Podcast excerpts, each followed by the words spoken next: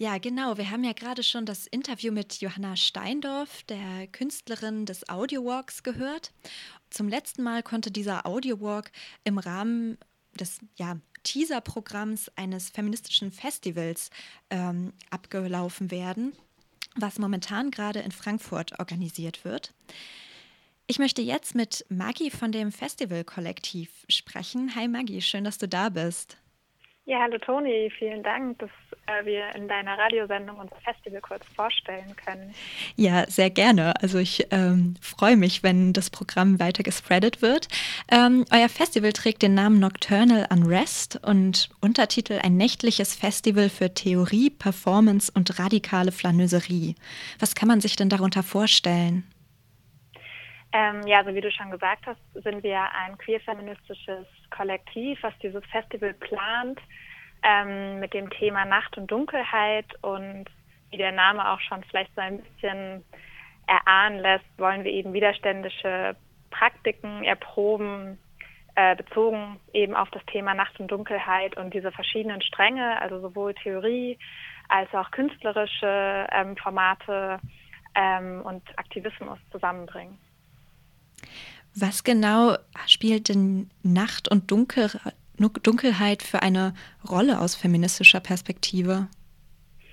Mm, ich glaube, die Thematik hat sich bei uns irgendwie so ganz organisch irgendwie ergeben und war immer wieder Thema irgendwie, ähm, was uns beschäftigt hat. Also aus einer feministischen Sicht, wenn man irgendwie mit Freundinnen zusammensitzt und ähm, wir uns irgendwie fragen, okay, wie, wie, wie bewegen wir uns im Stadtraum oder in der Öffentlichkeit, wenn es Nacht wird, wenn, wenn es dunkel wird. Ähm, vielleicht auch verknüpft mit der Frage, was für Erwartungen gerade an Frauen oder an queere Personen auch gestellt werden, wenn man zum Beispiel Sätze, die wahrscheinlich jeder, jede schon mal gehört hat, irgendwie wie gehe nicht allein im Dunkeln nach Hause, was damit verbunden ist. Ähm, und wir haben uns dann eben die Frage gestellt, okay, wie kann man ähm, sich von Nacht als einen angstbesetzten Raum auch befreien und lösen und vielleicht ähm, ja zusammen Form überlegen, äh, sich zu empowern. Und ähm, auf der anderen Seite fanden wir diesen Themenkomplex Nacht und Dunkelheit auch metaphorisch spannend. Also wenn man zum Beispiel an die philosophische Aufklärung denkt, an Kant denkt, ähm, im Englischen heißt Aufklärung ja Enlightenment. Ähm, und da gibt es eben so eine ganz klare dichotomische Trennung zwischen dem männlichen ähm, Vernunftsgedanken, der halt immer wieder mit ähm, Metaphoriken spielt, wie der Helligkeit. Ähm, und auf der anderen Seite eben so dieses ähm, mystische, emotionale, weibliche, was im Dunkeln verbleibt. Ähm, oder auch aus so einer intersektionalen Perspektive, ne? also irgendwie das Schwarz immer mit etwas Bösem gleichgesetzt wird und ähm, das weiße Helle als das Gute angesehen wird. Und da dachten wir, dass dieses, dieser Themenkomplex Nacht und Dunkelheit eben ganz, ganz viel spannende Fragen abdecken kann. Du hast ja gerade schon erwähnt, so ihr seid irgendwie bei der Themenfindung auch ja, durch Gespräche mit FreundInnen äh, darauf gekommen, aber vielleicht kannst du trotzdem noch mal darauf eingehen, wie genau ähm, euer Kollektiv eigentlich entstanden ist. Ähm, also wir sind ein selbstorganisiertes und studentisches Projekt.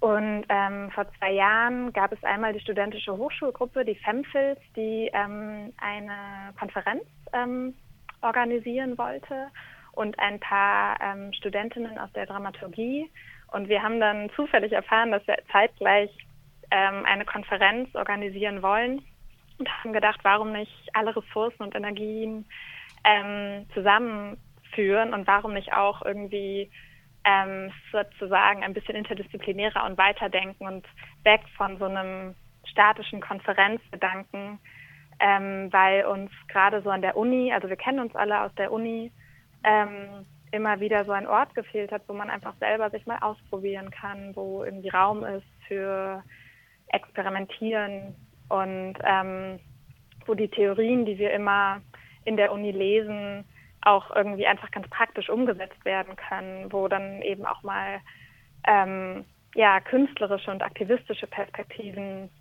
ähm, dazukommen. Und das hat sich unser Festival eben so zum, zum Auftrag gemacht.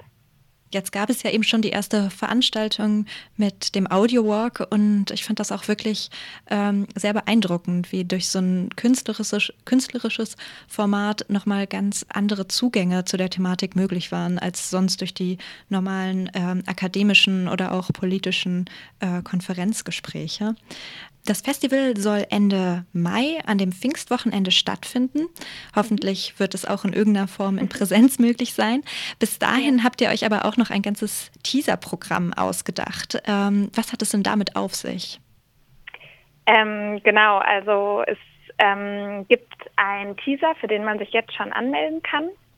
Äh, dabei handelt es sich um einen Filmworkshop, der im Januar stattfinden wird. Ein zweitägiger Workshop, der von Elonet Zoe Ayano und Anna Benner ähm, gegeben wird. Und die beiden wollen ähm, bei dem Workshop Filmmaterial sammeln, ähm, das sie dann zu einem animierten Kurzfilm verarbeiten werden, der dann auch auf dem Festival gezeigt wird. Und ähm, genau, die ganz herzliche Einladung von mir, sich da jetzt schon anzumelden.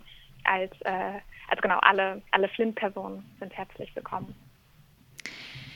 Ja, wenn ihr euch noch mehr informieren wollt, ähm, was genau für Ansätze dieses Festival hat und äh, vor allem welche Veranstaltungen auch in nächster Zeit angeboten werden, könnt ihr das im Internet tun. Ihr findet Informationen unter nocturnal-unrest.de.